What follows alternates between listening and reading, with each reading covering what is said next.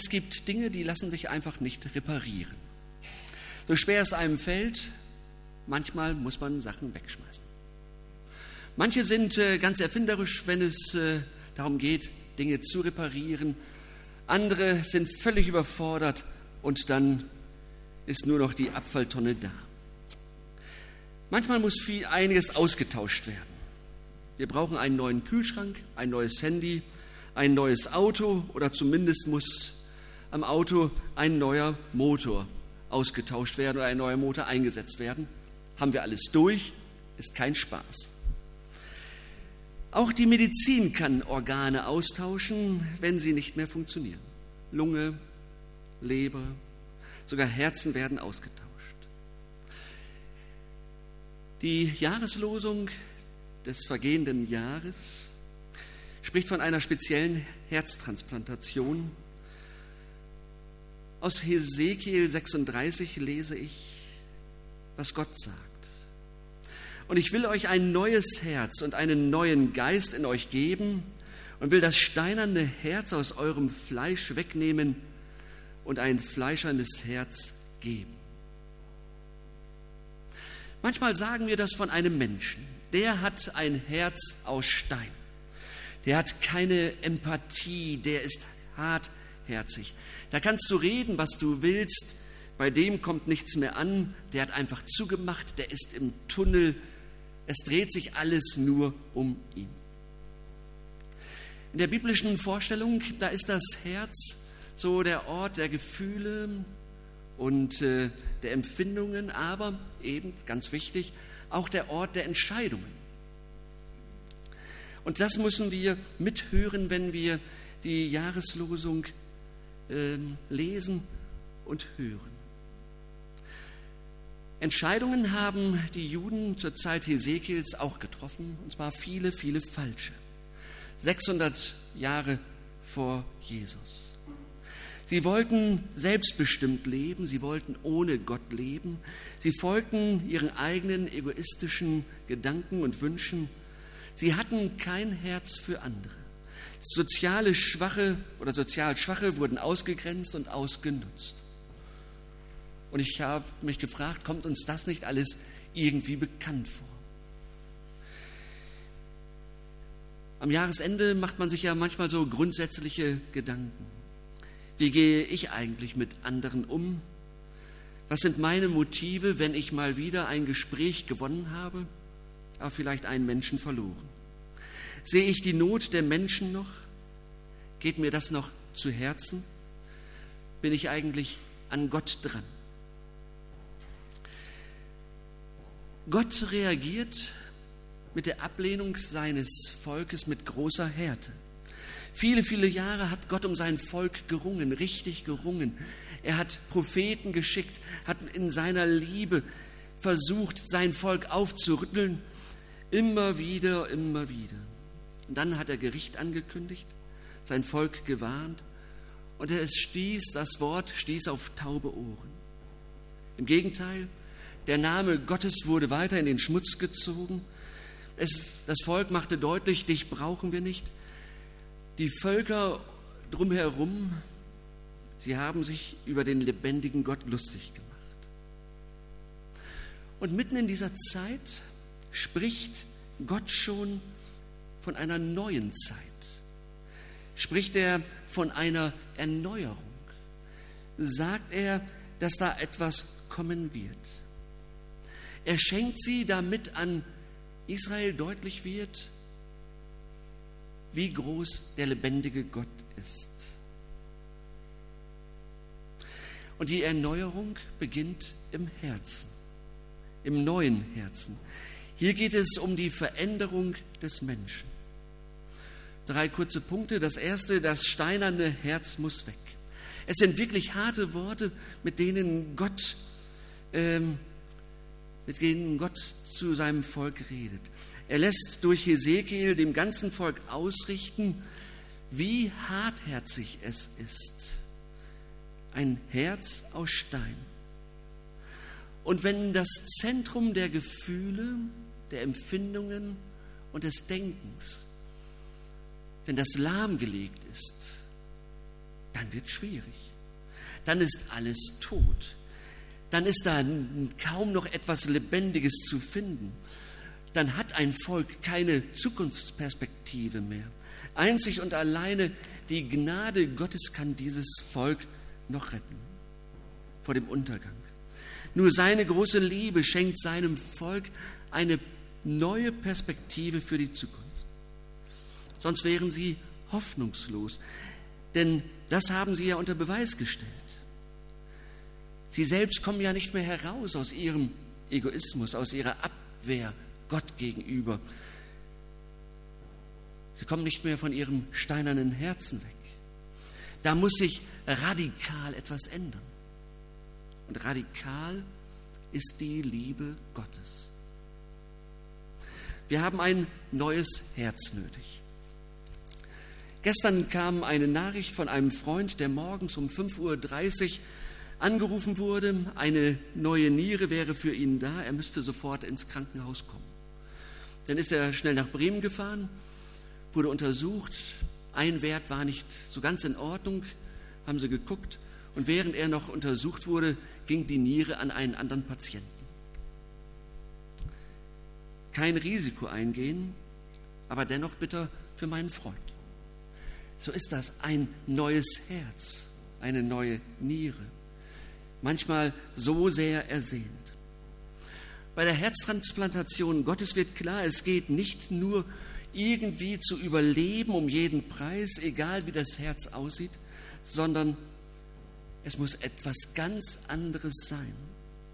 Und weil das ein Bild ist, müssen wir mitdenken, im Herzen ist der Ort der Empfindungen und des Denkens und des Entscheidens. Nur irgendein Herz nehmen, das reicht nicht aus. Der reine Wechsel macht es ja noch nicht besser. Das ist wie bei den Dingen vom Anfang, die ausgetauscht werden müssen. Nur irgendein Motor einzubauen reicht nicht aus, sondern der muss ja passen, der muss funktionieren. Und was ist das für ein Herz, von dem Gott spricht? Das neue Herz gibt es nur durch einen neuen Geist. Die Begegnung mit Gott und mit Jesus bleibt nicht folgenlos, denn der Geist Gottes verändert uns Menschen. Wo der Heilige Geist in das Leben eines Menschen einzieht, wird der Mensch verändert. Alles wird auf den Kopf gestellt.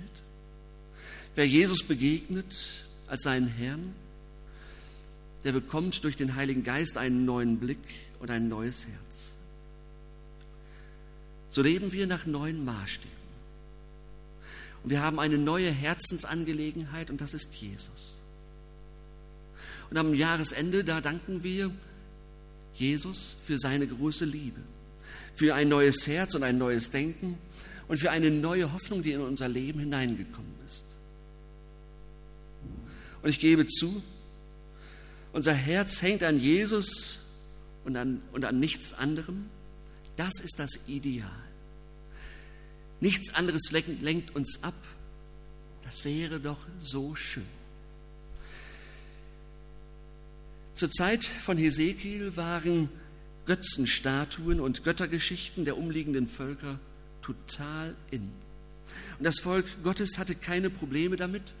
Und sie fanden diese Geschichten und die Götterstatuen sogar gut und haben sie für sich selbst genommen und sie haben daran geglaubt. Ich habe gedacht, am Jahresende, da stellen wir fest, wie sehr wir uns vielleicht auch angepasst haben an diese Gesellschaft, an die Wertmaßstäbe. Wir sehen, wie wir manchmal aufgegeben haben, Gottes Wort zu folgen. Wir stellen vielleicht fest, wie wenig wir uns prägen lassen von Gott und seinem Wort. Und lieber das nehmen, was so in der Gesellschaft sowieso gedacht wird. Und wir erschrecken vielleicht darüber, wie sehr wir über schlechte Nachrichten, wie wir darüber hinweggehen, wie wir abgestumpft sind, wie wir uns daran gewöhnt haben. Manches ist ja auch verständlich, weil so viel auf uns einströmt. Oft ist das einfach ein schleichender Prozess. Und wir merken diese Sache mit dem neuen Herzen, das kann kein einmaliger Prozess sein mit dem neuen Herzen. Das muss penetrant passieren. Dafür ist der Heilige Geist zuständig. Und wir selbst, wir können dazu etwas tun, wenn wir beten, schaffe in mir Gott ein reines Herz und gib mir einen neuen, beständigen Geist. Aber damit ist ja nicht alles gut. Unser Herz hat jetzt im Vergleich keinen Kalkschutz.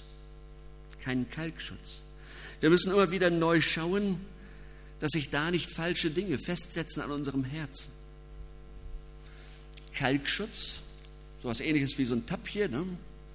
Manche kennen ihn noch, Dieter Bürgi, der Kalgonmann. Ja, Lochfraß sage ich nur. Einige werden sich erinnern. Ja, der hat davor gewarnt und hat immer gesagt, ihr müsst das und das nehmen. Ja, Kalkschutz, sonst habt ihr nachher große Probleme mit, dem, mit den technischen Geräten. Ihr braucht das unbedingt.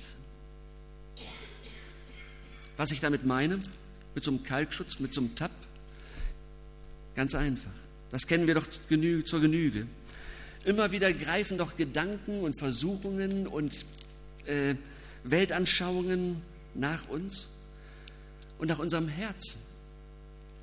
Sie wollen uns äh, aus der Beziehung zu Gott rausreißen. Und dann ist es gut, solch einen Tab zu haben. Manche sagen, am besten bei jeder Wäsche noch dazu packen, dann und so weiter. Ihr kennt das. Dann setzt sich da auch ja nichts fest an den Heizstäben. Ich habe überlegt, was ist denn das so für ein Entkalker, damit sich nichts festsetzt an unserem Herzen. Ich glaube, das sind gute Gespräche, Gespräche untereinander. Das sind Dinge, wo wir uns einlassen darauf, dass Gott uns etwas sagen kann. Da ist es gut, wenn wir heute Abend eine Andacht haben. Da ist es gut, wenn wir zum Gottesdienst gehen, zum Hauskreis, zur Bibelstunde, wenn wir in der Bibel lesen. Vor allem, wenn wir eben Gemeinschaft mit Gott haben. Bei ihm finden wir alles, damit unser Herz nicht hart wird damit sich nicht Dinge festsetzen, die uns von Gott wegziehen, sondern damit wir bei ihm bleiben. Also, wenn ihr, wenn wir unser Herz entkalken wollen, wie geht das? Beim nächsten Lied vielleicht, im Gebet, allein mit einem Seelsorger. An Gottes Ohr dürfen wir, dürfen wir sagen, was unsere Seele füllt und fühlt. An seiner Hand können wir uns fallen lassen und werden gehalten. An seinem Mund werden wir immer wieder neu hören, wie wertgeschätzt und geliebt wir sind. So ist Gott. So sorgt er sich um unser Herz. Ich hatte erst überlegt, für jeden was mit, aber nein, ihr habt selbst. Zum Schluss eine Geschichte, die ich äh, am Anfang des Jahres äh, erzählt habe. Ich habe die nochmal aufgegriffen, weil, weil mir deutlich wurde, was ein neues Herz macht, wie stark ein neues Herz ist. Dass ein neues Herz sogar es sogar fertig bringt, dass Versöhnung möglich ist. Denn das glaube ich auch. Ein steinernes Herz sucht nicht die Versöhnung, aber das neue Herz, das Gott uns gibt. Klaus Vollmer, ein Evangelist, erzählte diese Geschichte einmal. Er sagt, ich war in Südafrika, da kommt eine Kantorin direkt aus dem Versöhnungskomitee vorbei. Sie sagt, ich kann nicht anders, ich bitte euch, hört mal zu. Und dann erzählte sie, dass eine alte schwarze Frau da gesessen hätte, ungefähr 400 Leute im Saal. Und die alte Frau wird von Mandela aufgefordert zu erzählen, was sie durchgemacht hat. Und dann stand sie da und sagte, damals beim Aufstand 1976 standen neben mir auf der einen Seite mein Sohn und auf der anderen Seite mein Mann. Und da vorne stand ein Polizist. Und dann zeigte sie auf den Mann, auf den Polizisten der war auch eingeladen an diesem Tag. Ich nenne ihn Jimmy und Jimmy schoss unentwegt mit seinem Maschinengewehr. Und erst fiel mein Sohn um und dann mein Mann. Dann sagte sie, ich bin heute gekommen, um dir zu vergeben, Jimmy, im Namen Jesu des gekreuzigten und auferstandenen. Ich habe bis heute unendliche Rache gehabt. Und jetzt bin ich gesegnet worden, dir das zu sagen.